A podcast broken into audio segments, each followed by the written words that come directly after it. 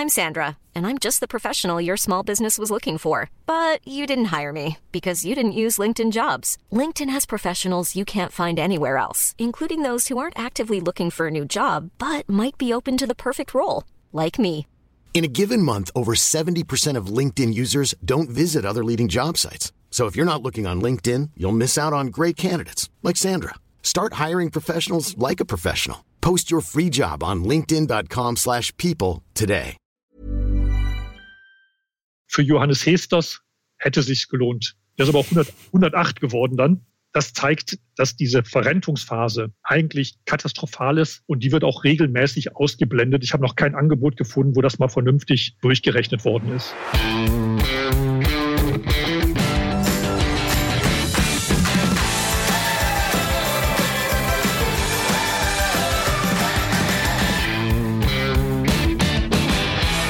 Zwei Monaten herrschte in Deutschland noch großer Wahlkampf der Parteien. Was wurde da nicht alles versprochen, um die Wählerinnen und Wähler auf ihre Seite zu ziehen? Ein Thema, das immer wieder unter den Tisch gekehrt wurde, war das Thema Rente. Gerade für CDU und SPD ging es hier ja um wahlentscheidende Wählergruppen. Ein Wahlkampf mit Slogans wie Ihr müsst bald bis 70 arbeiten, weil das umlagefinanzierte Rentensystem in der Form nicht mehr haltbar ist, wäre da sehr kontraproduktiv gewesen. Deshalb wurde dieses doch sehr wichtige Thema in den Triellen mit wenigen Sätzen abgehandelt. Die FDP brachte im Vorfeld den Vorschlag einer Aktienrente, um das System zu stabilisieren und zu entlasten. Kurz vor der Wahl hörte man sogar von Mr. Girokonto Olaf Scholz, dass er den Deutschen zu Aktien rät, auch wenn er selbst keine hat. Aber selbst wenn die Aktienrente nach dem Schweden-Modell kommen sollte, wird es Jahrzehnte dauern, bis künftige Rentner etwas davon haben. Also bleibt uns weiterhin nichts anderes übrig, als privat vorzusorgen. Trotz Niedrig- und Strafzinsen und steigenden Kosten in allen Bereichen. Und genau um diesen Themenkomplex aus privater Altersvorsorge, gesetzlichen und betrieblichen Renten, Rentenplanung und der passenden Asset-Allokation geht es in der heutigen Folge. Und damit heiße ich dich herzlich willkommen zu einer neuen Episode des Finanzrocker Podcasts. Mein Name ist Daniel Kort und ich habe heute den Honorarberater Dr. Rolf Schulte zu Gast. Falls dir der Name irgendwie bekannt vorkommen sollte, Herr Schulte war Anfang vergangenen Jahres schon bei der Finanzvisier Rock zu Gast und die Folge war sehr erfolgreich. Da seitdem eine ganze Menge passiert ist, habe ich Herrn Schulte für ein Update in meinen Podcast eingeladen und wir sprechen über das Anheben des Renteneinstiegsalters, das Scheitern von Riester, die Sinnhaftigkeit von Rürup, Herausforderungen bei der Betriebsrente und den risikoarmen Teil im Portfolio. Du siehst eine ganze Menge an Themen, deswegen würde ich sagen, genug der Vorrede, Jetzt wünsche ich dir viel Spaß beim Interview. Meine Leitung geht heute nach München zu Dr. Rolf Schulte. Er arbeitet seit vielen Jahren als Honorarberater und war Anfang des vergangenen Jahres auch schon bei der Finanzvisier Rock zu Gast. Die Folge war die zweiterfolgreichste, die wir jemals gemacht haben. Und in der Zwischenzeit ist eine ganze Menge passiert, sodass die Zeit reif für ein Update ist. Deswegen freue ich mich sehr, dass Sie heute auch bei mir zu Gast sind, Herr Schulte. Ja, sehr gerne, Herr Kort. Bin gespannt auf Ihre Fragen. ich habe eben schon gesagt, es war eine sehr erfolgreiche Folge mit Ihnen im Februar letzten Jahres. Wie waren denn so die Rückmeldungen zu dem Interview? Überraschend gut. Ich hätte nicht gedacht, dass so viele Feedbacks über die Beiträge auf Ihrer Internetseite kommen. Ich hätte nicht gedacht, dass sich so viele Menschen bei mir melden. Ich konnte auch nicht mal annäherungsweise alles ähm, bearbeiten und habe dann eben auch an die Experten in ganz Deutschland verwiesen, sei es die Verbraucherzentralen, Bund der Versicherungsberater und so weiter. Ja, also ich war auch erstaunt, dass das Thema so einen Anklang findet, aber es ist natürlich etwas, was bei vielen Menschen eine große Rolle spielt, also das Thema Rente, dann eben auch Versicherungen und alles, was dazugehört. Ja, und die Komplexität ist leider auch sehr groß. Dann noch die Ausgangslagen häufig sehr verschieden und das macht es auch nicht einfach, das dann schnell und im Detail zu bewerten. Sowohl für die Versicherten als aber auch für die Experten. das stimmt. Und ich meine, wir haben im ersten Interview nicht über Ihren Werdegang gesprochen. Ähm, mögen Sie kurz erzählen, wie es dazu kam, dass Sie Honorarberater geworden sind? Das sind sehr viele verschiedene Dinge gleichzeitig zusammengekommen. Okay. Das eine war, dass mein angestammter Job als strategischer Planer durch eine Bereichsauflösung komplett ähm, weggefallen ist ich schon mhm. immer selbstständig mich machen wollte. Und dann habe ich noch einen schicken Artikel bei Brand 1, diesem Wirtschaftsmagazin, gefunden äh, mit Schwerpunktthema Selbstständigkeit. Und mhm. die haben so motivierend Selbstständige vorgestellt, dass das den letzten Impuls gegeben hat, 2007, 2008 mich dann selbstständig zu machen. Und auch viele Artikel natürlich zur Honorarberatung, die damals sehr euphorisch geklungen haben. Das hat sich leider nicht ganz so bewahrheitet, was in den Artikeln von vor 13 Jahren da gestanden hat. Das heißt, Sie haben sich praktisch direkt vor der großen Krise selbstständig gemacht. Ganz genau. drei Monate vor der Finanzmarktkrise habe ich mein Schild rausgehängt, Honorarberater, als echter Quereinsteiger vom ersten Tag an provisionsfrei, auch in meinem ganzen Leben noch nicht einen Cent Provision von irgendwo jemals verdient. Mhm. Allerdings war das ein guter Einstieg, weil Finanzmarktkrise hat viele Menschen gezeigt, die brauchen Beratung. Von daher kam mir das sehr gelegen. Sie machen den Beruf ja jetzt seit über 13 Jahren. Hat sich denn Ihr Business jetzt in den letzten Jahren durch Robo-Advisors und ETFs geändert oder merken Sie da gar keine Änderungen? Schon mein allererster Anlagevorschlag bei meinem allerersten Kunden, das war ein ETF-Portfolio. Das heißt, ja. es gab nichts anderes. Ich bin also mit ETFs groß geworden, auch als professioneller Berater.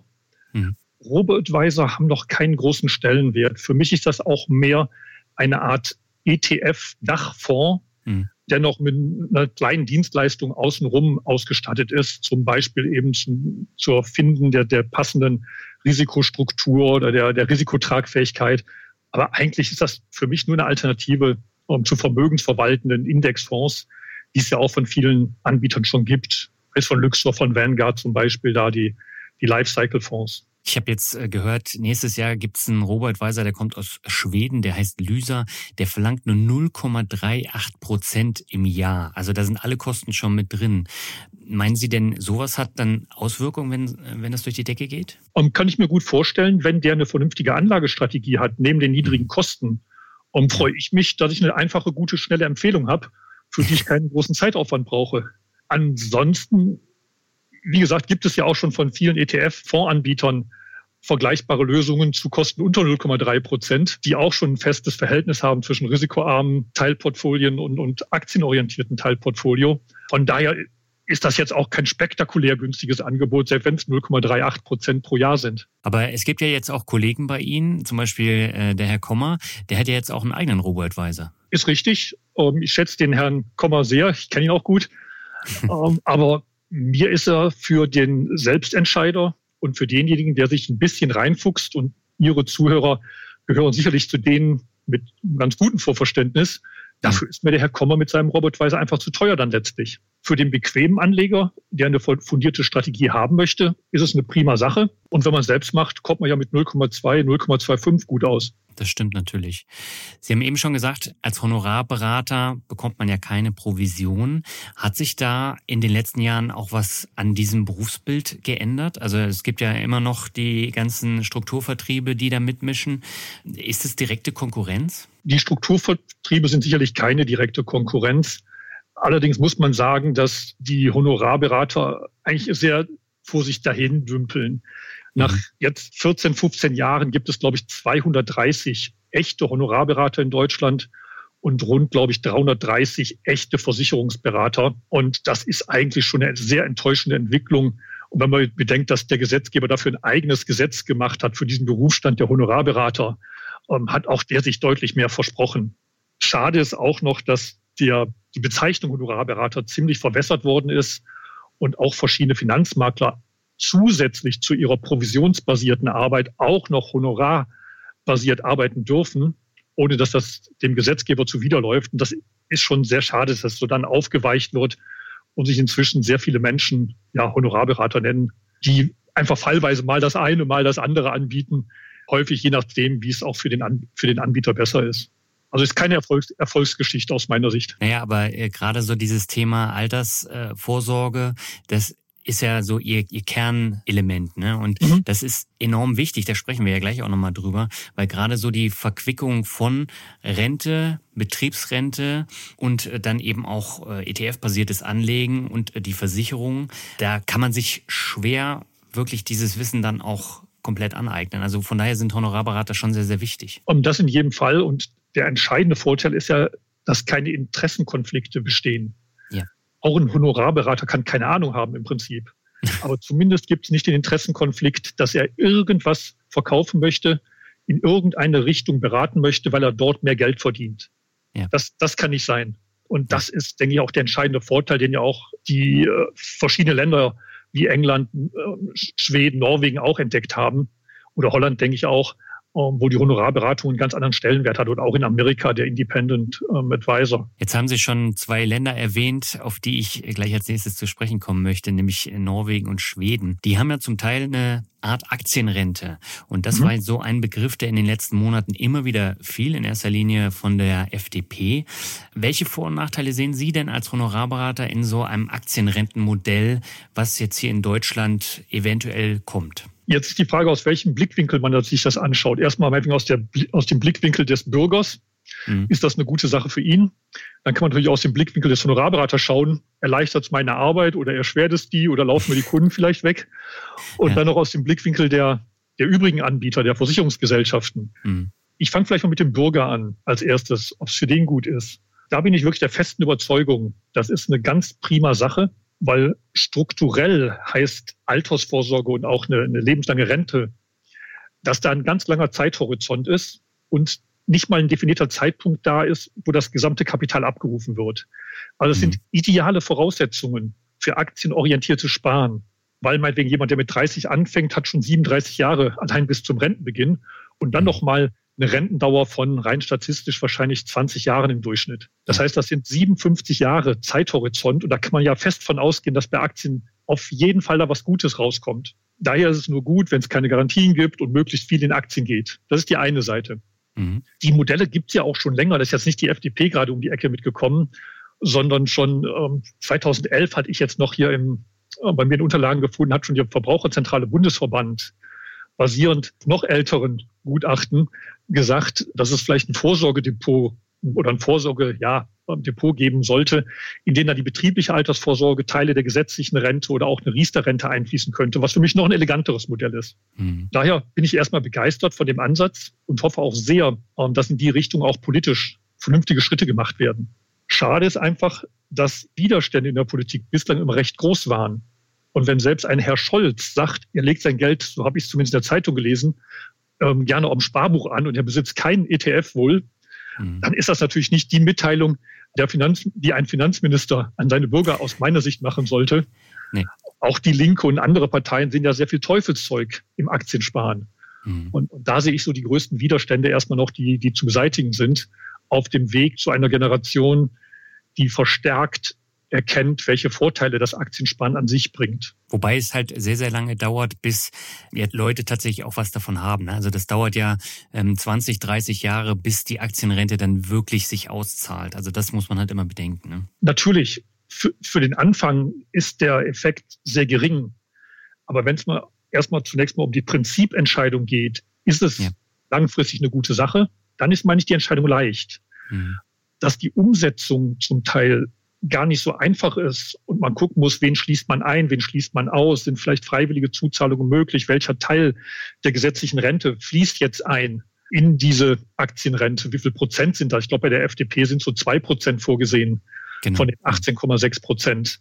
Ähm, das sind für mich dann enorm schwierige Umsetzungsprobleme, aber ich wäre schon froh, wenn der erste Schritt gemacht wird, selbst wenn es dann 40 Jahre dauert und erstmal meine Kinder vielleicht nur irgendwann da was von haben. Ja aber dass es überhaupt in die Richtung geht. Und welchen Einfluss hat die Aktienrente auf Sie als Honorarberater? Im einfachsten Fall, wenn das ein tolles Produkt ist, dann habe ich einen Standardtextbaustein, alles was geht da rein. Also wenn die Möglichkeit besteht, eben ein breit, ähnlich wie Norwegen, ein wirklich super breit gestreutes Portfolio zu extrem geringen Kosten zu kaufen, weil ich glaube, das ist gedeckelt worden mit einer Ausschreibung, haben die das gemacht. Ich glaube bei 0,2, mhm. 0,3 Prozent.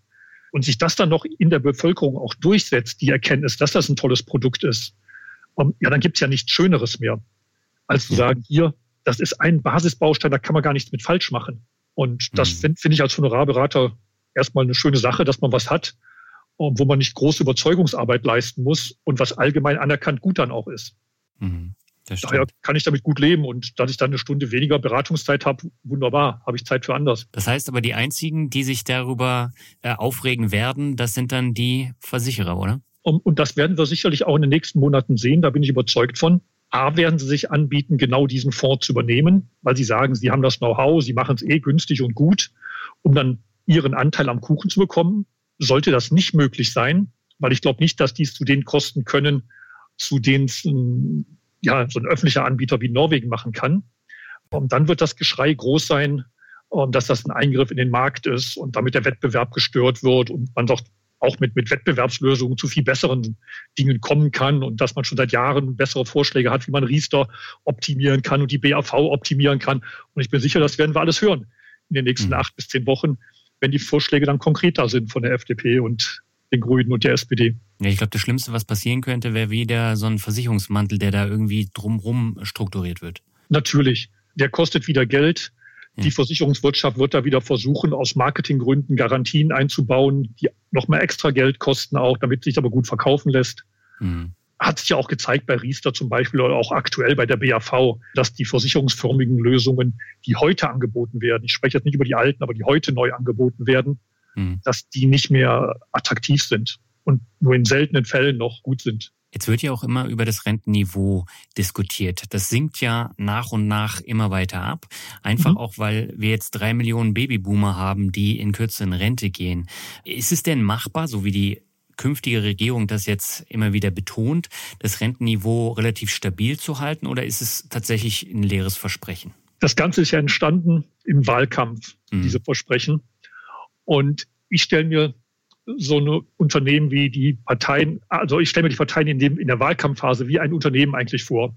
Und da gibt es analytische Einheiten, die rechnen aus, was kann man leisten als, als Staat, wie teuer wird eine Rentenreform, wie teuer wird vielleicht eine Grundsicherung für Kinder und so weiter. Und da gibt es eine Marketingabteilung.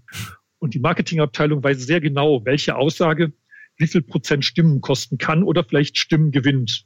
In dem Punkt bin ich wirklich überzeugt, dass die Aussage, das Rentenniveau bleibt stabil gesichert und auch der Renteneintrittszeitpunkt mit 67 bleibt erhalten, dass diese Aussage ausschließlich von der Marketingabteilung der Parteien gemacht worden ist, mhm. Weil man wusste, wenn man da das nur in Frage stellt und nur diskutiert, verliert man eben wieder x Prozent Stimmen und das wollte kein Kandidat eingehen. Ja. Ich habe auch noch gut diese drei Fernsehbesprechungen vor Augen, wo sich gerade Herr Laschet und der Herr Scholz gegenseitig da drin überboten haben, ähm, auf keinen Fall irgendwas aufzuzeigen, was irgendeinem Bürger Geld kosten kann. Mhm. Sondern selbst bei Dingen, die schon beschlossen waren zur CO2-Bepreisung, druckste man rum und sagte, ja, das ist in der Vergangenheit festgelegt worden, wir erhöhen da gar nichts. Da sah man, dass das einzig und allein prägt war von dem, was die jeweiligen Marketingabteilungen der Parteien als Vorgabe gegeben haben. Es gibt ja wirklich nichts, was darauf hindeutet, dass die Renten in der Höhe erhalten bleiben können. Mhm. Der Rentenzahldauer wird immer größer. Das heißt, Menschen werden immer älter. Jetzt mal losgelöst von Corona, da kann es einen vorübergehenden Knick geben unter Umständen in der Lebenserwartung. Ja. Aber ansonsten nimmt die Rentendauer immer zu. Die Arbeitszeit wird tendenziell geringer durch verlängerte Ausbildung und dann noch der Anteil der Erwerbstätigen nimmt ab. Mhm. Ich habe noch keinen gefunden, Finanzmathematiker, der das irgendwie so rechnen kann, dass das alles beim Alten dann bleibt. Ja gut, aber das ist ja genau die Wählerklientel, die SPD und CDU dann mit diesen Aussagen ansprechen wollten. Und es ist denen ja auch gut gelungen. Jetzt bei der CDU eher weniger, aber das hat andere Gründe. Aber bei der SPD ist es voll aufgegangen. So ist es. Ähm, und so gesehen fühlen die sich da bestimmt auch bestätigt ähm, in den Abteilungen und sagen, ja, mit dem Gesichtspunkt, viele Wählerstimmen zu bekommen, haben wir es genau richtig gemacht. Wenn dann in drei Jahren auf einmal, dann, dann kann man das vielleicht auch nochmal dann drehen, dass man unter dem Druck der Gegebenheiten dann doch was innovativer wird. Und dann Rentenanpassung. Das, da gibt es ja auch manchmal andere Bezeichnungen, was man da machen kann. Ja, das stimmt. Wobei dann sind ja auch bald wieder Wahlen. Vielleicht äh, dauert es noch ein bisschen, bis sie das dann äh, verkünden. Aber was ich tatsächlich immer wieder betone, auch in, in meinen Podcast-Interviews, ist das Thema Versteuerung der Rentenbeiträge. Die werden ja bis 2040 sukzessive erhöht, die Steuern. Mhm. Von den im jährlichen Rentenbrief genannten Zahlen muss ich ja tatsächlich diese Steuern noch abziehen und die Krankenversicherung auch noch. Das heißt, es bleibt tatsächlich nicht mehr viel übrig. Wie kalkuliere ich sowas bei, bei einer wirklich soliden Rentenplanung? Meine Empfehlung ist, erstmal einen einen zeitlichen Bezugspunkt setzen, am besten mhm. den, den Renteneintritt. Nehmen wir mal 2035 an. Ja. Und dann zunächst die Einnahmen, die man haben wird, erstmal so aufschreiben, wie sie am Zettel stehen, also nominell, wie man sagt. Mhm. Also den, die gesetzliche Rente, Betriebsrente, ähm, vielleicht eine Rentenversicherung, Riester-Rente, was es so gibt. Dann braucht man die nächste Spalte, wann die Zahlungen beginnen. Weil manchmal beginnen die Sachen nicht im 2035, sondern früher oder später. Mhm. Und dann müsste man schon über den Daumen zumindest gucken, was man, um alles auf ein Jahr zu bekommen. Das ist eben wichtig. Ja. Dass man nicht durcheinander schmeißt, was man 2025 mal an Ausgaben hat, mit Einnahmen von 2035, also auf ein Jahr beziehen. Mhm. Dann braucht man die dritte Spalte mit den Steuern. Dummerweise hat jedes Altersvorsorgeprodukt andere Steuersätze. Also die gesetzliche Rente, wie Sie schon angedeutet haben, 2035 werden es 95 Prozent der Rente werden zu besteuern. Alle Rentensteigerungen sind aber zu 100 Prozent wieder zu besteuern, was es dann in der Dynamik wieder schwerer macht, das einzuschätzen. BAV, wenn es ein neuer Vertrag ist, voll zu versteuern. Riester voll zu versteuern. BAV, ein alter Vertrag, nach so einem bestimmten Modell, 40b heißt das dort, meistens vor 2005, wäre steuerfrei. Dann ist die schwierigste Unterfangen, welchen Steuersatz hat man als Rentner? Mhm. Eine erste Daumenregel, aber ist wirklich ganz, ganz grob, könnte man mit 10 Prozent weniger anfangen, als man heute hat. Wenn man aber gute Einnahmen hat, gibt ja auch Menschen, die haben Wohnungen, die sie vermieten, dann hat man auch als Rentner den höchsten Grenzsteuersatz so von 42 bis 44 Prozent. Dann darf man da jetzt nichts natürlich abziehen. Wenn man weiß, man ist selbstständig und hat kaum laufende Einnahmen, keine gesetzlichen Renteneinnahmen, dann darf man vielleicht auch auf 25 Prozent runtergehen, Grenzsteuersatz. Und so kann man dann versuchen, aus diesen ganzen Einnahmen die Nettoeinnahmen im Jahr 2035 zu machen. Also das, was bleibt, das, was nach Steuer noch übrig bleibt. Mhm. Und dann muss ich noch bei ein paar Produkten gucken, habe ich noch Sozialversicherungsbeiträge, sprich Kranken- und Pflegeversicherung. Also zum Beispiel bei der gesetzlichen Rente oder auch bei der betrieblichen Altersvorsorge zum Teil. Dann gibt es zum einen noch einen Freibetrag bei der betrieblichen Altersvorsorge, den ich abziehen muss. Bei der gesetzlichen Rente mal pauschal könnte man da 10, 11 Prozent nochmal abziehen von der Bruttorente für die Krankenversicherung. Mhm. Dann weiß man, was man netto so nach allem hat. Und das ist dann schon ein ganz guter Orientierungspunkt. Und das Einzige, was man dann noch machen muss, um zu gucken, ähm, wie geht es einem wirklich, sind dann die Ausgaben dagegen stellen. Da reicht es dann nicht, die heutigen einfach dagegen zu stellen, sondern man muss die dann leider inflationieren. Das heißt, wenn man 2000 Euro heute Ausgaben hat, muss man jedes Jahr nochmal 15 Jahre lang zwei Prozent dazu zählen, jetzt nicht im Sinne von plus zwei Prozent jedes Jahr, mhm. sondern jetzt exponentiell, also mal 1,02 hoch 15. Also sind dann so ungefähr, ich denke, so 40 Prozent, die dazukommen.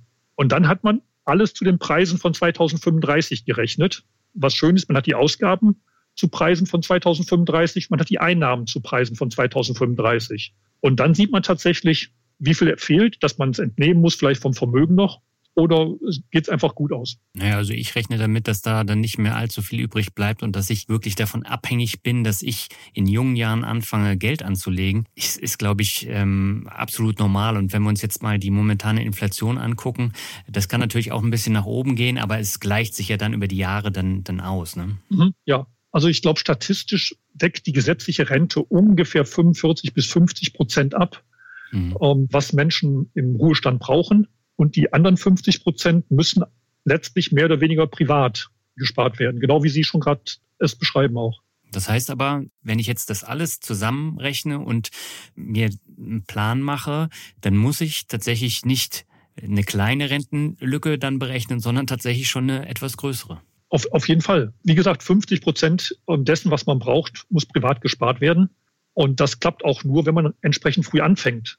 Mhm. Weil wenn man erst mit 55 anfangen würde zu sparen, dann reicht ein Zeitraum von 10, 12 Jahren nicht mehr aus, um das aufzuholen, was man 20 Jahre vorher nicht gespart hat. Aber müsste ich nicht kalkulieren, jetzt mit 70 in Rente zu gehen? Also mit 30, 40 Jahren? Also ja, ja, da würde ich auch schon ein bisschen Puffer einbauen. Da ist vielleicht 70 eine ganz gute Zahl, das stimmt. Also ich glaube, man braucht sich da nicht groß in die Tasche lügen, weil dieses System wird immer wieder geflickt. Aber ich glaube, wir kommen nicht drum herum, länger zu arbeiten, es sei denn, wir haben entsprechende Rücklagen und können uns das leisten, früher in Rente zu gehen ist richtig. Allerdings wird jetzt die Annahme, dass man mit 70 in Rente geht, auch dazu führen, dass man mehr Zeit zum Sparen hat. Und dass man dann vielleicht ein bisschen müder wird und sagt, ja, ja, ich arbeite ja eh noch so lange, da kann ich auch in vier Jahren später anfangen. Ja. Aber, aber ist richtig, es, es führt kein Weg dran vorbei, von Anfang an, so, sobald man ein vernünftiges Einkommen hat, Geld zurückzulegen und das regelmäßig und systematisch dann zu machen. Jetzt gibt's ja auch noch die schönen privaten Rentenversicherungen und es gibt die Riester-Versicherung. Mhm. Und Riester ist ja mehr oder weniger gescheitert. Das hat die Politik ja auch selber zugegeben. Jetzt stellen sich aber ganz, ganz viele Menschen, die in den letzten Jahren einen Riester-Vertrag abgeschlossen haben. Was passiert denn mit diesen bestehenden Verträgen? Soll ich die kündigen? Soll ich die weiterlaufen lassen? Wird es überhaupt noch so weiterlaufen? Was können Sie dazu sagen? Also zunächst mal bleiben die bestehenden Verträge so erhalten, wie sie abgeschlossen worden sind. Mhm. Es gibt kein Sonderkündigungsrecht von einer Versicherung oder von einem Bank-Sparplananbieter oder einer fondgebundenen Versicherung. Das bleibt erstmal erhalten. Ja. Das Zweite ist, man muss unterscheiden zwischen klassischen und fondgebundenen Riester-Verträgen. Mhm. Klassische Riester-Versicherungen, die jetzt schon sehr alt sind, vielleicht 2003 abgeschlossen, 2004, sind häufig aufgrund der hohen vereinbarten Garantieverzinsung auch heute noch recht lukrativ. Man kann sehr schön in der jährlichen Standmitteilung dort nachschauen, wie viel mhm. Kosten sind angefallen. Die werden dort inzwischen super transparent auf den Cent ausgewiesen. Und man sieht eine Zeile tiefer oder zwei Zeilen tiefer, welche Erlöse und Gewinne sind angefallen im Riester-Vertrag. Man sieht dann eben auch auf einen Blick, was ist der Nettogewinn gewesen im letzten Jahr bei dem Riester-Vertrag.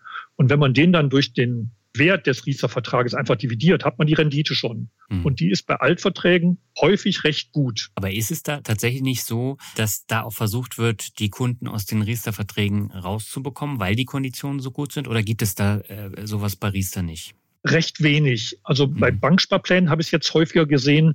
Ähm, es gibt zum Teil interessante Riester-Banksparpläne mit garantierten Zinsen und auch garantierten Zinsanhebungen nach mhm. zum Beispiel 15, 15 Jahren Laufzeit. Da schreiben verschiedene Sparkassen ihre Mandanten an, dass man jetzt in eine klassische Rentenversicherung wechseln soll. Und, da werden so ein paar Pseudo-Vorteile genannt. Okay. Ähm, das hat mich bis jetzt noch nicht überzeugt, jetzt die Angebote, die ich jetzt gesehen habe von der neuen Riester-Rentenversicherung, mhm. weil die ja die gleichen Probleme hat wie jede aktuelle Riester-Rentenversicherung. Ansonsten habe ich das, ist mir jetzt nicht bekannt, dass da im großen Umfang die Versicherungen das versuchen, die guten Verträge aufzulösen. Da sehe ich kein Risiko. Bei den fondgebundenen Riester-Rentenversicherungen, ähm, da hat sich ja gerade im letzten Jahr, im, im März 2020 wieder ähm, gezeigt, dass Fondssparen und Garantie nicht zusammengehen. Mhm. Immer dort, wo eine Garantie ausgesprochen wird, sei es durch Riester jetzt die Riester-Garantie, dass eben kein Geld verloren gehen darf bis zum Rentenbeginn oder auch bei privaten Verträgen mit bestimmten Garantieniveaus mit 80 Prozent oder Beitragserhalt. Das passt eben nicht zum aktienorientierten Sparen. Und das führt eben dazu, dass dann ähm, Portfolien gewählt werden, die wenig attraktiv sind, wo der Aktienanteil häufig sehr gering ist, wo umgeschichtet wird, wenn relative Tiefstände bei den Aktienkursen erreicht werden. Also alles Dinge, die unschön sind. Keiner mhm. will ja seine Aktien bei relativen Tiefständen verkaufen und danach nur noch in Renten sein. Und das hat es bei Riester alles wieder gegeben, ähm, aber jetzt nicht zum ersten Mal. Und damit sind diese fondgebundene Produkte, diese haben wirklich keine Bedeutung, sollten sie mehr haben. Die muss man sich einzeln angucken, ob die interessant noch sind oder nicht. Ihre Hörer, sollten die solche Produkte haben, ist der erste Blick, sollte dahin gehen, wie viel Prozent des Riester-Vermögens ist heute noch in Aktien angelegt und wie viel ist bereits in Rentenpapiere umgeschichtet. Mhm. Je höher der Aktienanteil ist, desto besser ist der Riester-Vertrag. Vielen Riester-Verträgen, bei Menschen jetzt über 40 zum Beispiel, ist der Aktienanteil inzwischen verschwindend gering, teilweise sogar 0 Prozent. Da ist alles Geld nur noch in den Rentenfonds drin. Und damit ist die Renditeerwartung ja letztlich gleich null weil ja auch die Rentenfonds keine Rendite mehr erwirtschaften können. Das ist genau das Problem. Und Sie haben ja tatsächlich im letzten Interview auch gesagt, äh, dass der ETF Riester ein paar Fallstricke hat. Und äh, einen Monat später ist dieses Vehikel dann im Rahmen der Corona-Krise ähm, tatsächlich eingebrochen. Und da mhm. war ja das Hauptproblem, die wurden zu Tiefstkursen verkauft und dann wieder zu Höchstkursen gekauft. Und äh, das war praktisch das Todesurteil von diesem ETF-Riester, der, glaube ich, auch gar nicht mehr angeboten wird. Ganz genau. vor allem der Zwangsverkauf von Aktienfonds zu Tiefskursen, mhm. weil eben der Versicherer keine Chance sonst mehr sieht, bis Rentenbeginn den Verlust wieder aufzuholen. Der prüft ja quasi jeden Tag, wenn heute die Kurse fallen würden, kann ich dann noch mit risikoarmen Anlagen den Verlust aufholen bis zum Beginn der Rente, der Rentenzahlung. Ja. Wenn die Kurse immer weiter fallen, zieht er irgendwann die Reißleine, genau an dem Tag, an dem er es gerade noch aufholen kann, ohne aus eigener Tasche was dazuzugeben zieht die Reißleine, verkauft dann alles zu diesen relativen Tiefständen und in der Regel bleibt es dann einfach risikoarm angelegt, weil er sich gar nicht mehr traut, das nochmal umzuschichten. Das ist eigentlich die Regel bei den Riester-Fondsverträgen. Und genau das ist passiert. Aber macht es äh, jetzt generell Sinn, die Riester-Verträge dann nur stillzulegen oder sollte man sich dann überlegen, ob man das nicht selber dann besser anlegen kann? Sehr schwierig, weil bei einer Kündigung müsste man zum einen alle Zulagen zurückzahlen. Hm. Das ist noch recht übersichtlich bei vielen, aber auch sämtliche Steuervorteile, die man in der gesamten Laufzeit bekommen hat. Und wenn jemand eben einen Grenzsteuersatz hat von 40 Prozent und also meinetwegen ein Einkommen hat von 50.000 sozialversicherungspflichtig und da 2.000 ist so ein Riester-Vertrag einzahlt, dann hat er halt jedes Jahr schon gute 800 Euro Steuervorteil insgesamt bekommen, inklusive der Zulagen. Mhm. Und das ist schon ein großer Betrag, den man bei Kündigung zurückzahlen müsste der direkt abgeführt wird wieder vom Anbieter ans Finanzamt. Und daher ist die Kündigung eigentlich fast immer keine gute Idee. Aber ich kann ihn doch stilllegen, den Vertrag. Das ist dann die bessere Alternative. Das könnte eine gute Sache sein. Und dann lieber das, die zukünftigen Sparraten um, privat anzulegen. Das, das kann eine gute Alternative sein, ja. Wie sieht's denn mit Rürup aus? Das ist ja jetzt ein Konstrukt, das überwiegend für Selbstständige erstellt wurde. Da ist die Situation eine komplett andere. Aber lohnen die sich tatsächlich oder auch nur für Leute, die sehr viel Geld verdienen und dadurch die hohen Steuervorteile haben? Um, Rürup ist, ein, ist eins meiner Lieblingsthemen, okay. weil, weil da gibt es so also drei, drei Blickwinkel drauf. Die Sparphase, die Rentenphase und dann noch die Besteuerung. Und okay. die muss man schon auseinanderhalten, weil dort, wo ein Rürup-Vertrag verkauft wird, wird immer nur auf die Sparphase geschaut. Und da gibt es für die Sparphase inzwischen recht gute Anlagemöglichkeiten. Auch alle Indexfonds, die wir so kennen und die auch günstig sind, lassen sich in viele Rürup-Verträge inzwischen hineinpacken. Das heißt, die Sparphase ist jetzt erstmal von den Anlagevehikeln ganz okay. Klar, der Versicherungsmantel ist zu teuer und der ist schädlich. Aber da könnte man noch mit ein bisschen guten Willen sagen, für eine Altersvorsorge, für disziplinierte Sparen könnte es in Ordnung sein. Die Rentenphase sehe ich deutlich kritischer an. Und zwar deswegen, zum einen gibt es keine Kapitaloption. Das ist schon für junge Menschen aus meiner Sicht schon das erste Ausschlusskriterium. Denn wenn man mit 30 sowas abschließen würde, da mhm. weiß man nicht, wie es einem mit 67 geht. Man weiß nicht, wie die Welt mit 67 aussieht. Man kennt seine Lebenspläne vielleicht auch noch nicht. Man sagt aber schon 37 Jahre vor Rentenbeginn, egal wie es mir geht, ich verzichte auf die Kapitaloption. Finde ich schon sehr unschön. Das Zweite ist, die Anbieter sind natürlich sehr vorsichtig. Die sagen, wer freiwillig eine lebenslange Rentenversicherung abschließt, das muss jemand sein, der kerngesund ist und der davon ausgeht, deutlich länger zu leben als alle anderen. Weil keiner, der ernstlich krank ist, wird freiwillig eine lebenslange Rentenversicherung ohne Kapitaloption abschließen. Das heißt, die Rentenversicherungen rechnen nicht mit den normalen statistischen Sterbetafeln, sondern nutzen die plus einer Sicherheitsmarge von wirklich vielen Jahren. Ja. Dann wird die Sterbetafeln der Frauen genutzt weil es ja Unisex-Produkte inzwischen gibt. Das führt dazu, dass man in der Regel weit über 100 Jahre alt werden muss, um nur eine Rendite vielleicht von einem einzigen Prozent über 50 Jahre zu erwirtschaften. Das ist schon sehr unschön. Und wie alt man werden muss, kann sich auch jeder, der so ein Angebot mal gesehen hat, selbst ausrechnen. Weil da steht jedes Mal bei, für jeweils 10.000 Euro gebildetes Kapital gibt es eine monatliche Rente von zum Beispiel 28 Euro. Mhm. Und da muss man das nur in Bezug setzen, zum Beispiel mit so einem Rechner, wie es bei zinsen-berechnen.de leicht möglich ist, mit so einem Entnahmeplan. Ja. Und dann sieht man, wie lange muss das die Rüruprente laufen, damit da überhaupt was rauskommt. Sehr nett fand ich mal, das ist auch schon zehn Jahre her, bestimmt nur zwölf, bei Ökotest. Die haben da sehr ordentliche Untersuchungen gemacht. Da war die Überschrift dann, für Johannes Hesters hätte sich gelohnt. Der ist aber auch 100, 108 geworden dann.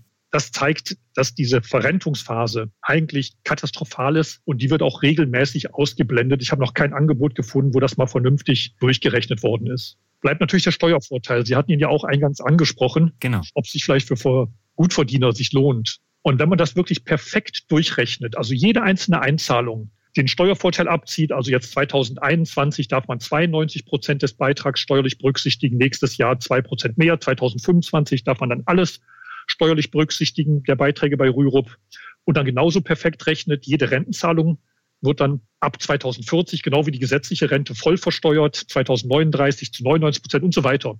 Und man rechnet das alles perfekt durch mit den wahrscheinlichen Steuersätzen der Anleger. Mhm. Dann bildet sich bei einem bei einer Differenz von 10 Prozent zwischen dem heutigen Steuersatz und dem als Rentner ein Steuervorteil von ungefähr 0,8 Prozent. Also ein, ein Renditeprämie quasi, also eine steuerinduzierte Renditeprämie von 0,8 Prozent ja. ungefähr. Und die gleicht aber die Kostennachteile und die, die Nachteile, die, die, die der Rürup-Vertrag insgesamt hat, gleicht das nicht mehr annäherungsweise aus. Daher ist der Steuervorteil selbst für jemanden, der gut verdient, eigentlich nicht entscheidend und würde nie aus diesem schlechten Produkt ein gutes machen, sondern er würde aus einem ziemlich schlechten Produkt eben ein schlechtes Produkt machen, aber auch nicht mehr. Aber ich kann doch jetzt hingehen und äh, sagen, ich schließe jetzt ein ETF-Rürup ab mhm. und da habe ich ja dann auch eine schöne Rendite noch nebenbei. Ist richtig. Dabei der Vergleichsmaßstab jetzt das private Sparen. Mhm. Das wird man so machen, dass man, wenn man jetzt meinetwegen 10.000 Euro in den Rürup einzahlen würde, kann man ja 9.200 Euro dann absetzen bei der Steuer. 40 Prozent kriege ich davon wieder, sind ungefähr 3.600 mal einfach gerechnet, sind 5.600, die ich netto eingezahlt habe. Mhm. Jetzt nehme ich die 5.600, die ich wirklich netto in den Rürup-Vertrag gesteckt habe und fange nur mit diesem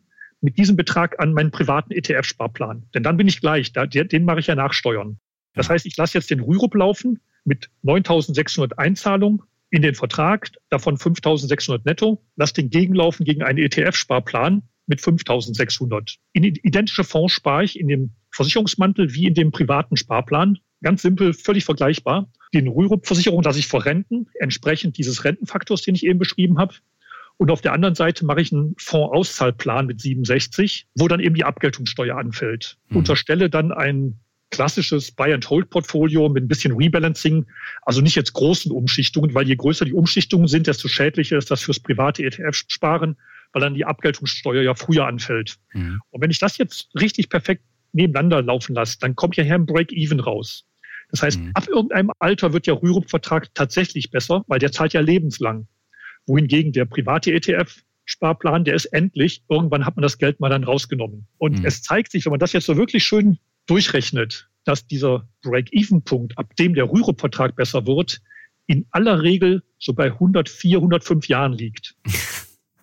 Wirklich? Und da ist dann wirklich alle Steuern eingerechnet, die es gibt und auch die Depotgebühren eingerechnet bei einer Direktbank, die ja noch manche haben und vielleicht auch noch Transaktionskosten, die man hat im privaten Sparen, also meinetwegen beim manchen ja 0,25 Prozent mit Einmalkäufen.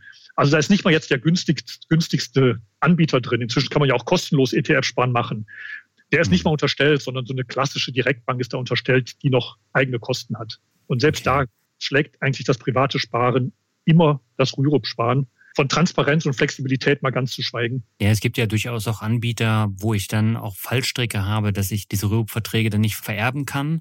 Und das ist dann natürlich auch ein Nachteil. Und da muss man halt immer genau auch das Kleingedruckte anschauen. Und das hat sogar der Gesetzgeber hat das eigentlich vorgeschrieben, dass jetzt weniger der Anbieter als solcher, mhm. ähm, der das macht, weil die, die Rürup-Rente ist angelehnt worden an die gesetzliche Rente. In den Steuervorteilen, auch in der Art und Weise der fehlenden Kapitaloption. Und mhm. damit sind die Vererbungsregeln letztlich ähnlich wie bei der gesetzlichen Rente. Was man allerdings machen kann, ist, dass man noch zusätzlich eine Todesfallschutz abschließt bei einer Rürup-Rente. Die wird dann teilweise integriert mhm. oder eine, eine, gewisse Rentengarantiezeit kann man einbauen. Aber das kostet eben auch extra Geld. Das ist jetzt nicht ein Teil des Basisvertrages, sondern wenn man einen Todesfallschutz dann noch haben möchte, ist es entweder ein Zusatzvertrag oder man kann ihn auch einbringen. Mhm. Aber das liegt letztlich am Gesetzgeber, der gesagt hat, nur diese Vererbungsmöglichkeiten sind erstmal gegeben. Also äh, das ist letztendlich das gleiche Beispiel wie bei Riester. Solche Versicherungen lohnen sich eigentlich nur wirklich, wenn man steinalt wird. So ist es. Das muss das Ziel sein. Also in dem Augenblick, wo man sowas abschließt, muss man auch darauf hinarbeiten, möglichst lang die Rente zu bekommen. Sonst lohnt es sich nicht. Okay, und wie sieht das jetzt mit diesen oft verkauften kapitalgebundenen Lebens- und Rennversicherungen aus? Sind die besser oder sind die genauso schlecht? Sie sind zumindest flexibler. Das ist eigentlich der einzige Vorteil. Ansonsten ist es immer der relativ teure Versicherungsmantel, der die Sache nicht attraktiv macht. Und die Angebote, die mir vom Mandanten regelmäßig hier vorgelegt werden, wenn ich die durchrechne, kommt regelmäßig heraus, dass das private Sparen dem Sparen im Versicherungsmantel deutlich überlegen ist. Und das gilt sowohl für klassische Lebens- und Rentenversicherungen als auch für ähm, fondgebundene Lebens- und Rentenversicherungen. Also da lässt sich im Versicherungsmantel eigentlich nichts mehr rausholen. Jetzt bekomme ich aber häufig immer Anfragen, ob ich nicht mal was über die sogenannten Nettopolicen machen kann. Das ist ja jetzt so das große Ding, gibt's auch mit ETFs. Mhm. Das heißt, es sind Versicherungen ohne Provision. Ähm, wie steht's denn damit? Sind die lohnenswert oder gibt's da auch Fallstricke?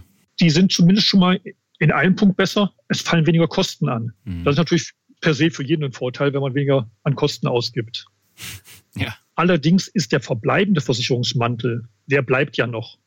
Und mhm. die Kosten jetzt des, des sogenannten nackten Versicherungsmantels, in dem aber auch noch teilweise Abschlusskosten anfallen, bloß die gehen dann an die Versicherung, nicht an den Verkäufer, an den Vermittler, die sind leider immer noch recht hoch. Und der einzige Vorteil, den es ja überhaupt gibt noch bei einer Lebens- und Rentenversicherung, ist ja der mögliche Steuervorteil, wenn man eine Rentenversicherung zumindest zwölf Jahre bespart und erst nach dem 62. Lebensjahr die Kapitaloption nutzt, dass dann nur die Hälfte der Erträge mit dem persönlichen Einkommensteuersatz zu besteuern sind. Und diese Besteuerung ist eine Idee günstiger als mit Abgeltungssteuer. Mhm. Und das ist ja überhaupt der einzige Vorteil, den diese Versicherungen in die Waagschale werfen können.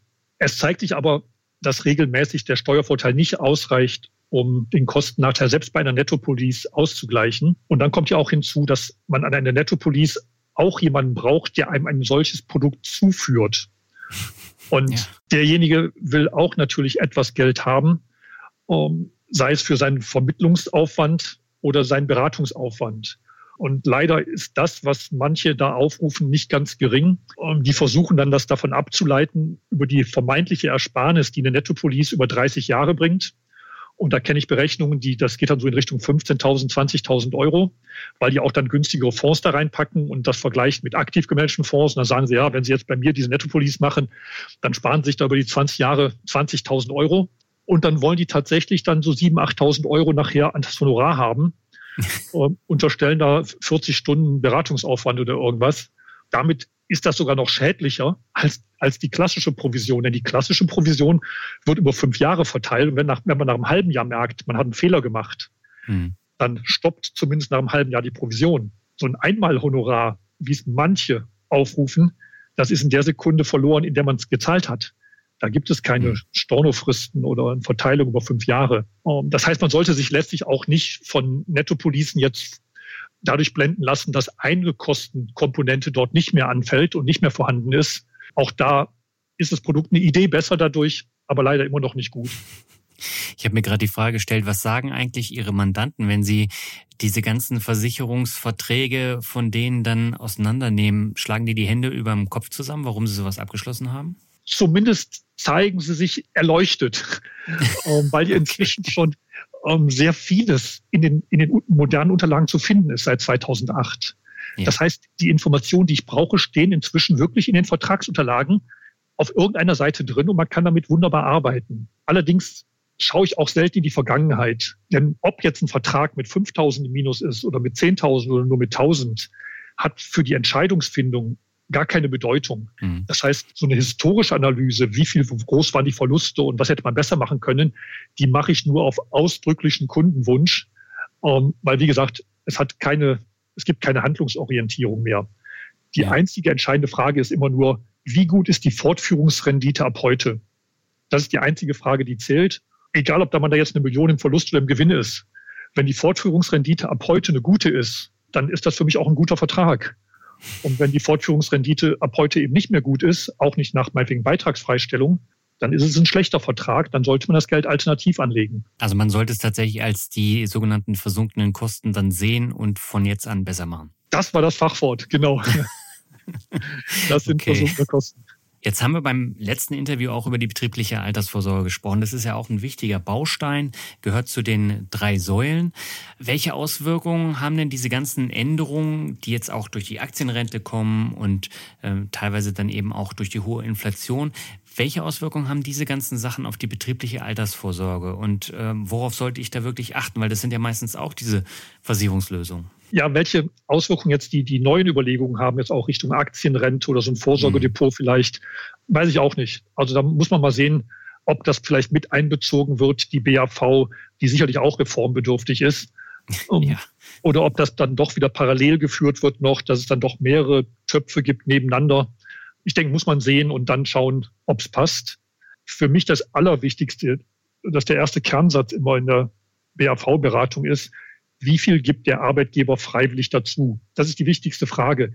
Die gesetzlich vorgeschriebenen 15 Prozent dort, wo der Arbeitgeber Krankenversicherungsbeiträge spart, zum Beispiel oder Sozialversicherungsbeiträge, reichen bei Neuverträgen in aller Regel nicht aus, damit das eine gute Rendite wird. Mhm. Sondern der, der Orientierungspunkt über den Daumen, das sind 30 Prozent. Das heißt, wenn der Arbeitgeber 30 Prozent oder mehr freiwillig dazu tut, dann sollte es weitgehend losgelöst auch vom Produkt eine gute Sache werden, weil letztlich der Arbeitgeber die Nachteile kompensiert mit seinen freiwilligen Zuschüssen.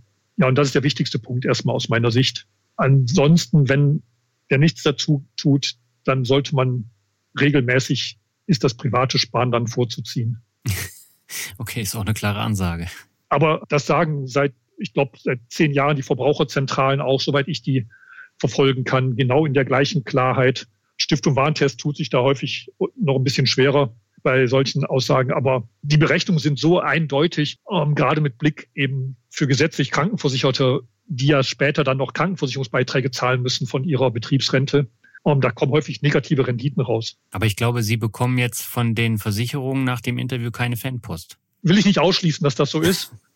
ähm, Andererseits diskutiere ich auch mit, mit, mit vielen Versicherungen ja sehr offen darüber. Und die Versicherungen wissen auch, dass meinetwegen der Bundesverband der Versicherungsberater, und wir haben da auch eine sehr einheitliche Auffassung dort, die kennen unsere Position, sind da jetzt auch nicht sehr überrascht. Da, da wir jetzt relativ wenige und klein sind, glaube ich, berührt die das nicht sonderlich.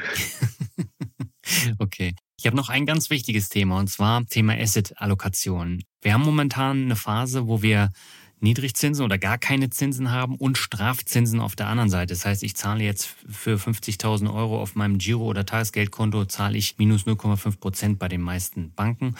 Ähm, Tages- und Festgeldanlagen, die machen tatsächlich nur noch Sinn für die eiserne Rücklage. Anleihen bringen nichts mehr. Also äh, das ist auch äh, vernichtend gering. Mhm. Jetzt haben wir noch Gold als Sicherheitsanker. Ansonsten bleibt tatsächlich nur der Weg an die Börsen, also komplett auf Aktien setzen. Würden Sie sagen, dass das der richtige Weg ist oder kommt das böse Erwachen jetzt beim nächsten Crash, wenn so einseitig angelegt wird? Die kurze Antwort ist nein, ist nicht der richtige Weg. Okay. Und, Und die lange?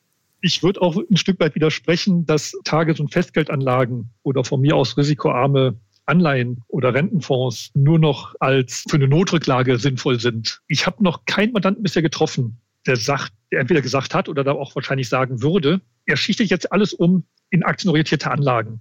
Dann kommt die nächste Aber Sie Krise. haben ältere Mandanten, oder? Ab 30 so aufwärts. Also ab dem Zeitpunkt, wo, wo jemand ähm, anfängt zu arbeiten, kommen die Mandanten. Wenn dann eine größere Krise kommt, man hat schon ein bisschen was gespart, man verliert dann vielleicht in einer richtig großen Krise mal 50 Prozent also 43 Prozent hat es ja schon gegeben, auch beim weit gestreuten Portfolio. Dann glaube ich nicht, dass die meisten Mandanten sagen, ach, prima, macht mir überhaupt nichts aus. Ich habe ja vermieden, 0,5 Prozent Strafzinsen zu zahlen. Da, da stürme ich jetzt die 50 Prozent nicht. Sondern was ich denke, was, was schon der richtige Weg ist, sich selbst immer zu überprüfen, was ist der maximale Verlust, den ich emotional gut aushalte. Mhm. Das Zinsniveau ist nur ein ganz kleiner Einflussfaktor auf die Risikoneigung und die Risikotragfähigkeit. Sicherlich, wenn die Renditeverhältnisse sich verschieben und jetzt das, die risikoarmen Anlagen weniger Rendite abwerfen als noch vor zwei Jahren, führt das bei jedem Investor zu einer kleinen Verschiebung mehr in Richtung aktienorientierte Anlagen. Aber, aber ich sage ganz bewusst zu einer ganz kleinen Verschiebung. Denn den Stabilitätsanker risikoarme Anlagen braucht man unabhängig davon, was die kosten. Und dann ist es eben so, dass risikoarme Anlagen real jedes Jahr momentan gute zwei Prozent Verlust machen. Aber mhm. das kann nicht dazu führen, dass man sich überschätzt, einen Großteil seines Altersvorsorgevermögens jetzt und mehr als man ursprünglich wollte, jetzt in, in, in ein Aktienportfolio steckt äh, oder ein Aktienindexfondsportfolio. Ähm, das darf aus meiner Sicht nicht passieren.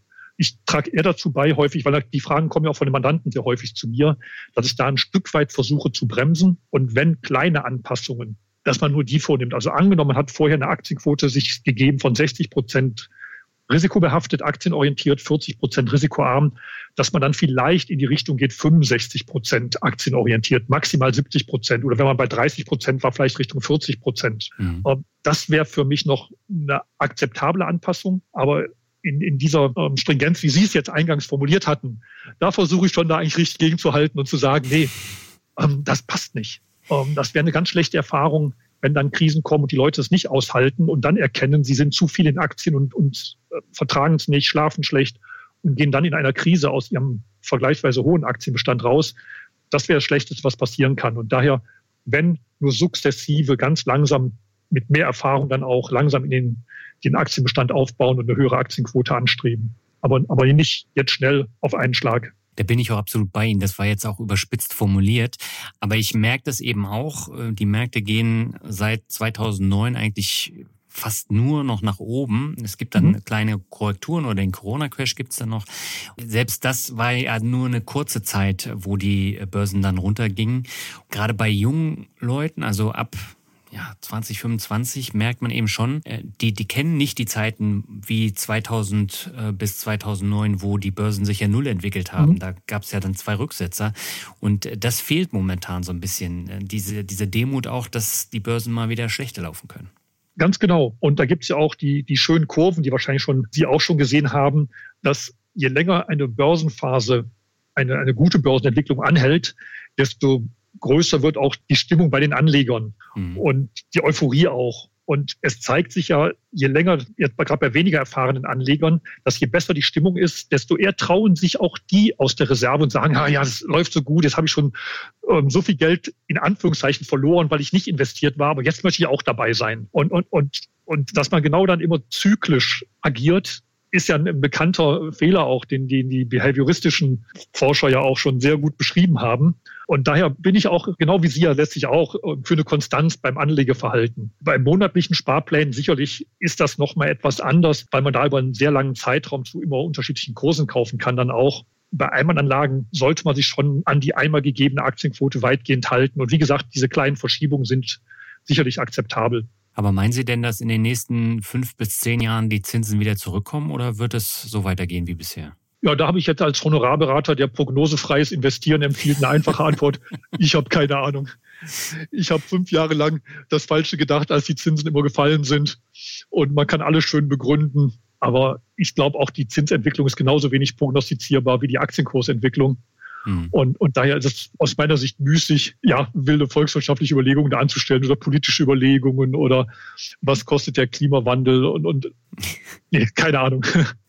Kann okay. ich leider nicht zu beitragen.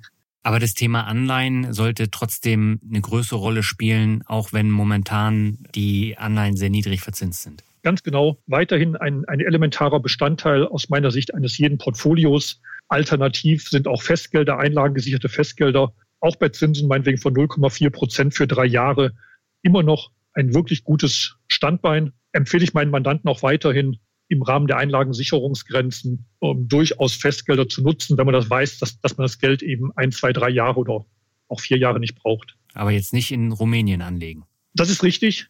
Um, mir gefallen die Festgeldbanken aus Ländern, die eine besonders hohe Bonität haben. Hm. Also zum Beispiel aus, aus Deutschland, zum Beispiel aus Holland, Österreich hat minimal schlechtere Bonität, aber eben dort, wo die Einlagensicherungssysteme besonders stark sind. Auch wenn mhm. natürlich EU-weit in allen Ländern ein vergleichbares Einlagensicherungssystem ist. Nichtsdestotrotz fühle ich mich bei den Ländern mit, mit hoher wirtschaftlicher Kraft noch besser aufgehoben und empfehle daher nicht, genau wie Sie schon auch sagen, rumänische Festgeldbanken oder auch litauische oder ja, osteuropäische Festgeldbanken. Was ist mit Norwegen und Schweden? Das ist für mich in Ordnung. Da muss man nur darauf achten, dass dort die Einlagensicherung in den jeweiligen Heimatwährungen ähm, gemacht wird. Mhm. Da kann es eben sein, ich glaube, in Norwegen sind es aktuell, ich glaube, so 92.000 Euro oder 91.000 Euro, dass man da eben dann einen Sicherheitspuffer einbaut, wenn man jetzt an die Einlagensicherungsgrenze herangehen möchte und dort dann eben meinetwegen maximal nur 85.000 Euro anlegt, weil man nicht auf einmal durch Währungsschwankungen über die Grenze kommen möchte. Ja, ist interessant. Also das sind so Feinheiten, äh, auf die muss man auch immer wieder hinweisen. Jetzt wird mich natürlich noch interessieren, beherzigen Sie denn die Anlagestrategien, die Sie Ihren Mandanten weitergeben, auch? Das heißt, legen Sie jetzt auch breit gestreut in ETFs an und haben Sie einen großen risikoarmen Teil oder haben Sie durchaus auch die ein oder andere Einzelaktie im Portfolio? Also da muss ich jetzt leider wirklich eine super langweilige Antwort geben. ich habe tatsächlich exakt die gleichen Indexfonds im Portfolio wirklich exakt mit der gleichen Wertpapierkennnummer, die ich auch meinen Mandanten empfehle. Okay. Ähm, da ist kein Unterschied. Was sicherlich bei mir anders ist, dass ich mit der Erfahrung, jetzt bin ich auch vom Typ her eher gelassen, wenn Krisen kommen, mhm. dass ich mir eine größere Aktienquote zutraue als dem einen oder anderen Mandanten. Das heißt, meine Aktienquote ist sicherlich höher als der beim Durchschnitt der Anleger. Mhm. Um, das ist ein Unterschied. Aber um auch nochmal auf die Festgelder zu kommen, da, da ist mein risikoarmer Anteil ist eben recht gering. Aber ich nutze Festgelder auch für den risikoarmen Teil, weil mir dort das Zinsänderungsrisiko eine Idee geringer ist. Um, und im Rahmen der Einlagensicherung, meinetwegen bei der Deutschen Festgeldbank, ist das für mich genauso sicher wie eine Staatsanleihe, eine deutsche Bundesanleihe letztlich, aber mit einer etwas höheren Renditeerwartung. Weil die Bundesanleihe hat ja immer noch minus 0,5 Prozent, eine dreijährige und ein dreijähriges Festgeld habe ich 0,5 Prozent aktuell immer noch plus, habe ich also ein Prozent mehr. Aber ansonsten mache ich wirklich das, was ich erzähle. Und wenn, wenn ich zu neuen Einsichten komme bei den Indexfonds, also vor zehn Jahren habe ich auch noch andere Indexfonds empfohlen als heute. Und das spiegelt sich auch in meinem Portfolio wieder. Also Indexfonds, die ich vor 2009 gekauft habe, die jetzt steuerbegünstigt sind, sind andere als die, die ich heute empfehle. Aber ich mache das, was ich am Tag für das Beste halte, sowohl bei mir als bei den Mandanten. Okay. Liegt das jetzt an der Streuung oder an den Kosten? Was sind da die Gründe, dass Sie jetzt in andere ETFs investieren?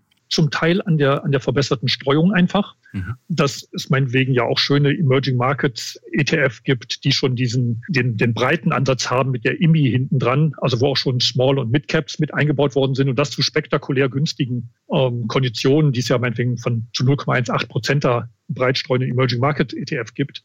Den gab es meines früher noch gar nicht. Und das andere ist, dass durch den Wettbewerb inzwischen viele ETFs substanziell günstiger geworden sind. Und dann sind auch neue Anbieter an den Markt gekommen. Vanguard zum Beispiel ist, glaube ich, jetzt seit zwei Jahren, drei Jahren in Deutschland. Gab es mhm. vor zehn Jahren auch noch nicht. So hat sich die Wettbewerbslandschaft einfach ja auch geändert. Und mhm. ähm, für Neuanlagen ist das ja prima, sich an den neuen Sachen auch auszurichten.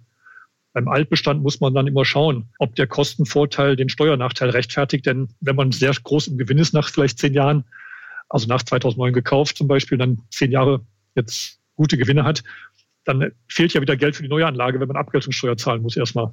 Und das muss man ja dann vergleichen, ob sich dann eine Umschichtung lohnt oder nicht. Das stimmt natürlich. Und investieren Sie auch in Anleihen? Aktuell, wenn ich ehrlich bin, habe ich jetzt keinen Rentenindexfonds im Portfolio. Aber das äh, liegt jetzt auch an den Zinsen oder einfach daran, dass Sie dem Festgeld dann einen größeren Teil genau. oder Spielraum zuordnen?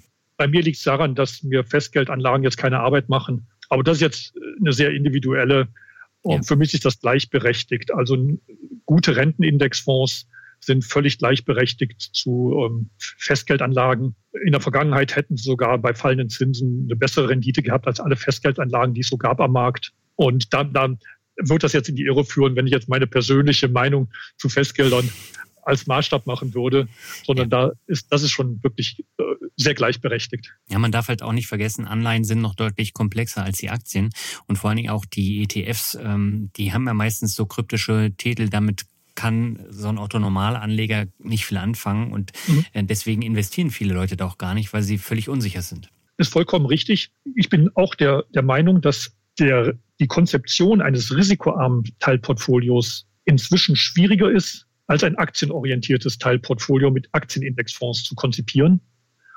Und ich sehe es auch, ich bekomme auch sehr viele Unterlagen von Vermögensverwaltern, wie die ihre Portfolien streuen. Und ich, ich sehe, welche Schwierigkeiten die dabei haben und wie die versuchen, händeringend noch irgendwie optisch da eine Null hinzubekommen bei den Effektivrenditen, die die dann erzeugen. Und wenn man dann mit denen, mit denen spricht, sagen die auch, ja, äh, wir trauen uns einfach nicht, Mandanten zu sagen, es besteht keine Möglichkeit mehr, mit einem risikoarmen Anleiheportfolio noch eine positive Rendite zu erwirtschaften. Das schafft mhm. kein Vermögensverwalter der Welt. Und deswegen basteln die da mit polnischen Anleihen rum, rumänischen Anleihen auch, nehmen sehr viele Unternehmensanleihen rein, auch wenn die aus meiner Sicht gar nicht passen in ein, in ein risikoarmes Teilportfolio, weil die Korrelation zu Aktien viel zu hoch ist bei Unternehmensanleihen. Aber das sind die Krücken, mit denen viele Vermögensverwalter irgendwie noch versuchen, ihr Anleiheportfolio aufzupeppen, um an die Null ranzukommen, damit die überhaupt noch ihre Gebühren rechtfertigen können.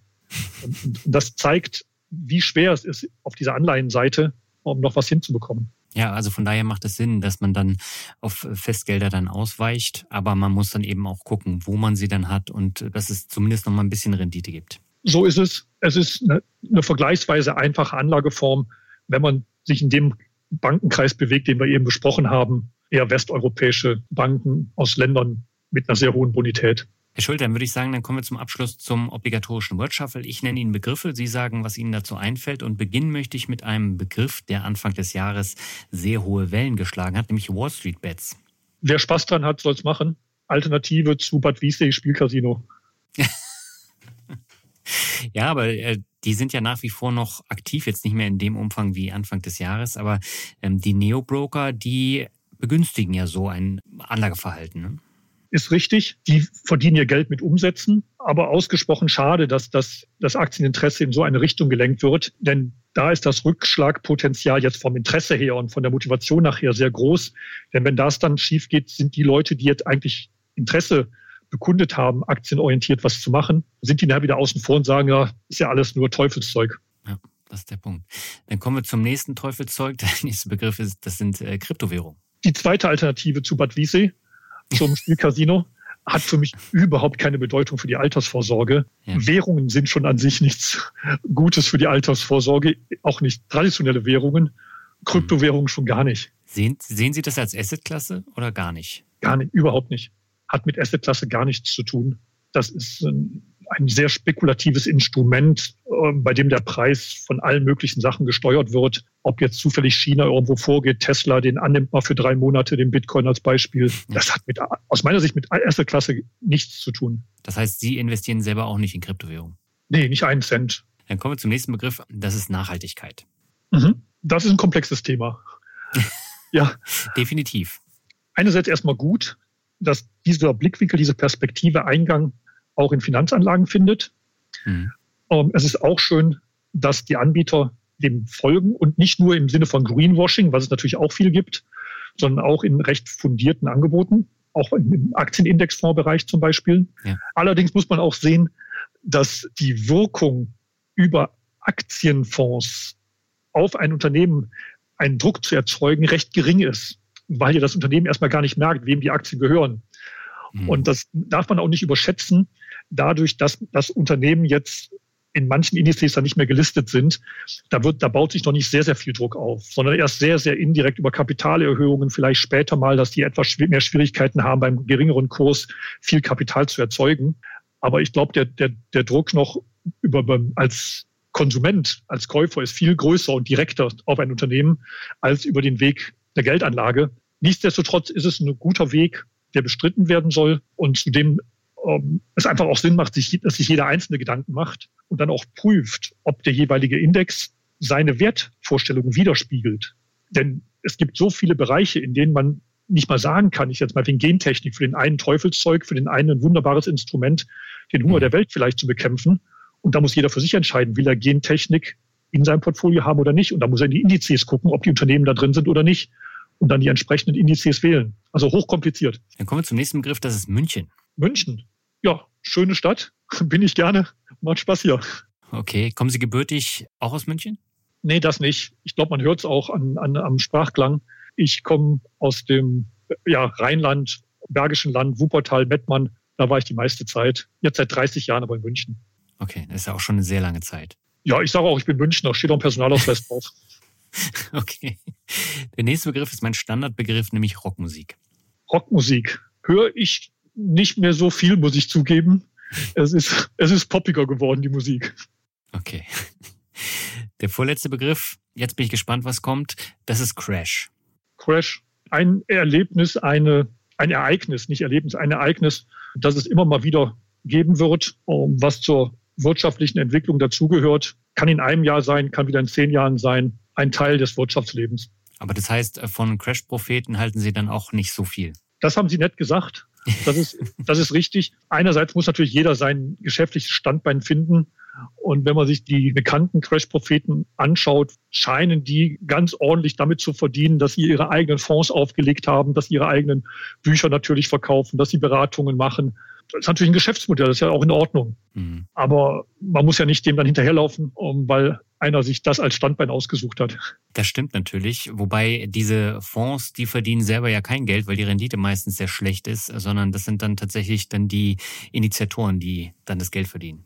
An die habe ich auch nur gedacht. Genau über die bekannten ja Fondsprovisionen und ja laufenden Fondskosten recht gut im Allgemeinen verdienen, zumal jetzt auch die Fonds, die ich kenne von den Crash-Propheten, nicht die günstigsten am Markt sind.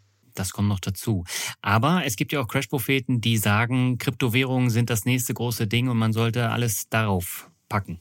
Natürlich. Also wenn es die nicht schon geben würde, müsste man morgen einen dazu bewegen, das zu machen. Das, das gehört einfach dazu. In der Krise gibt es welche, die sagen, man muss jetzt Gold, alles auf Gold, alles auf Bäume, alles auf Kartoffeln setzen.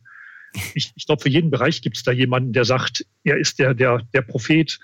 Es gibt ja auch diejenigen, die auf Rohstoffe da die Gurus sind leider fehlen da häufig die gleichen Belege in der wissenschaftlichen Art, ähm, wie es für die etablierten Anlagestrategien Belege gibt. Ja. Und, ähm, daher ist das teilweise einfach auch ja wie so ein Horoskop. Man, man, man liest mal durch und ist, ist mal interessant zu lesen, aber mehr auch nicht. Nee, Und man merkt ja auch die Erfolgsgeschichte. Selbst jetzt in der Corona-Krise mhm. hatte ich mir dann auch mal so ein paar Fonds von den Crash-Propheten angeguckt. Nicht mal dort waren die richtig erfolgreich im, im März letzten Jahres oder April letzten Jahres.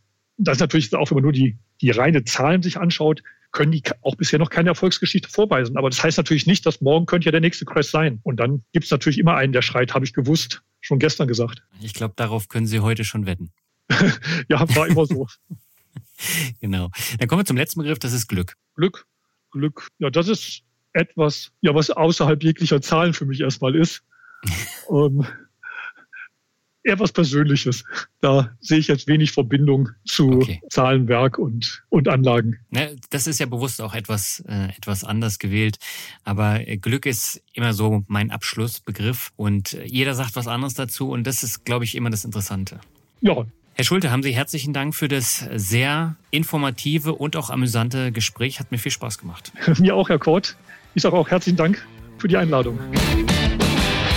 Ja, soweit das Interview mit Dr. Rolf Schulte. Wenn nach dem Interview noch Fragen offen geblieben sein sollten, dann verlinke ich die Verbraucherzentralen in Deutschland in den Shownotes. Die helfen bei allen Fragen zu laufenden Verträgen und äh, was dazugehört. Wenn du dich mehr mit dem Thema Aktienrente beschäftigen möchtest, dann haben der Finanzvisier und ich bei El Dinero eine sehr ausführliche Folge mit Stefan Eck zusammen gemacht. Da geht es um Aktienrente in Schweden, in Norwegen. Wir besprechen aber auch Stiftungsfonds und wie die dazu beitragen, das Geld zu vermehren. Ist eine sehr interessante und auch beliebte Folge geworden. Und falls du noch nicht in El Dinero reingehört hast, dann ist jetzt genau der richtige Zeitpunkt, um das zu machen. Ja, und bevor wir zum Ende kommen, habe ich noch drei Bewertungen für dich.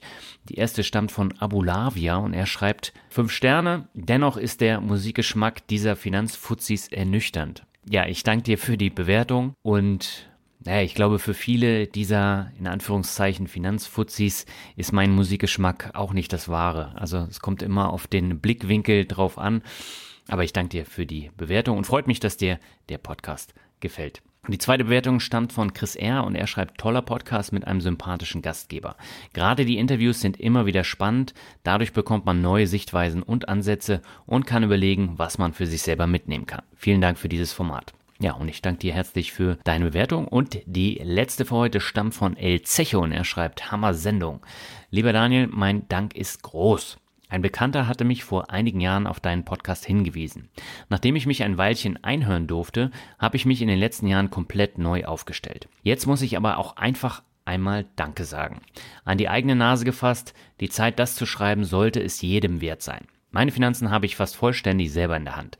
Eine Lebensversicherung ist noch übrig, die Angst, mich damit auseinanderzusetzen, ist aber verschwunden. Diese unbezahlbare Motivation verdanke ich unter anderem deiner Sendung. Ich höre immer wieder noch gerne rein, auch um andere Inhalte und Ideen zu bekommen. Wie hier zum Beispiel das Thema NFTs. Hatte vorher noch nie davon gehört. Vielen, vielen Dank und Werbung ist für mich mehr als okay. Ja, ich danke dir herzlich für deine tolle, ausführliche Bewertung. Und es ist klasse, dass du nach wie vor noch in den Podcast reinhörst. Ja, das Thema NFTs ist ja ein schwieriges, aus meiner Sicht ein absolutes Hype-Thema. Das hatte ich ja in der Sendung damals auch gesagt. Aber es zeigt halt sehr, sehr gut die Möglichkeiten, die man in der Blockchain hat. Und da kommt noch viel, viel mehr.